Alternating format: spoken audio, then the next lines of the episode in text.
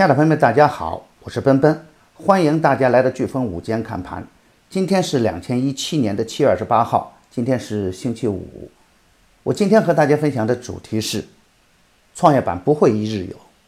昨天创业板大涨百分之三点六二，单日成交额放大到八百八十一点八亿，是一个量价齐升的局面。但由于幸福来得太快，也给人们带来一定的慌乱。短期涨得过快的个股出现了获利回吐，这在一定程度上也制约了快速上升的空间。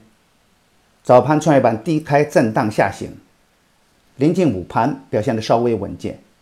创业板半日的成交额达到四百四十八亿，盘面上并没有出现慌乱，反而是底部强势回调的个股呢纷纷有资金接盘。普通散户在拐点处大概率都比较恐慌。大资金关注的高位白马股也不可能一天就能完全撤场，反复震荡也是正常的现象。市场的铁律是涨多了必跌，跌多了必涨。对于底部优质的创业板股票，没有必要过分的恐慌，回调就是上车的好机会。拿到好股票的时候，要耐心的持股待涨。当然，创业板股票的品性参差不齐，有了稳定的投资方向，有了优质的投资标的。我们才能适应当前的市场。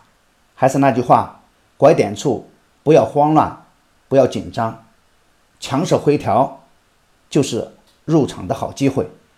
优质的个股，耐心的持股待涨。好，我今天的飓风午间看盘就到此结束，感谢大家的收听。